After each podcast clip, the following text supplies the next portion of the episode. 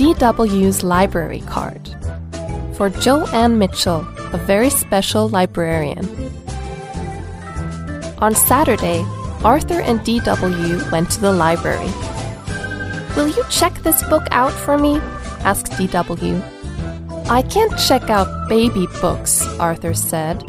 It could go on my record. When I have my own library card, said DW, I'll check out whatever I want. When can I get a library card? DW asked Miss Turner. As soon as you can write your full name, Miss Turner said. But I hardly ever say my full name, said DW. How can I write it?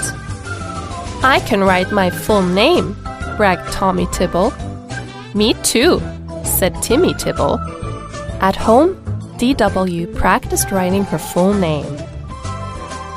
Arthur came in to see how she was doing. Dolba Winifred Rebed? Who's that? he asked. At dinner, DW asked mother and father, Why didn't you name me something easy, like A? Mother looked at DW's plate. Well, you're almost there, she said. DW gasped. Hurry! More mashed potatoes! After father gave her another scoop, DW wrote, Read. I wrote my name! I wrote my name! DW shouted.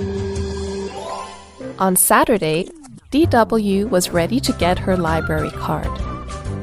Very nice, Dora Winifred Read, said Miss Turner. Here's your card. Hooray, said DW. Now I can check out any book I want. She went to find the frog book, but it wasn't there. That book was just checked out, said Miss Turner. It should be back in a week. A whole week? DW said. Well, it might be back before then, Miss Turner said. All week, DW checked to see if the book had been returned. The next Saturday, DW was the first one at the library, but the frog book still wasn't there. She waited and waited and waited. Hi, DW, said a voice. It was Tommy Tibble, and his brother Timmy was holding the frog book. You two had it, said DW, and you heard it. It's all wrinkly. It was like that when they checked it out, Miss Turner said. It's an old book. We would never hurt a library book, said Timmy. If you do, Tommy whispered, they take away your library card forever. Miss Turner checked the book out on DW's card. Here you go, she said, handing it to DW. Take good care of it. Or else, whispered Timmy. The book looked so old. DW imagined what would happen if she ruined it. She would never be able to check out books again. At home, DW put the book in a safe place.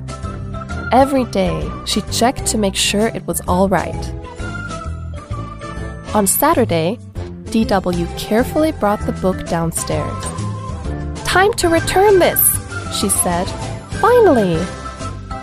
Why are you wearing oven mitts? asked Arthur. To keep it safe, said DW.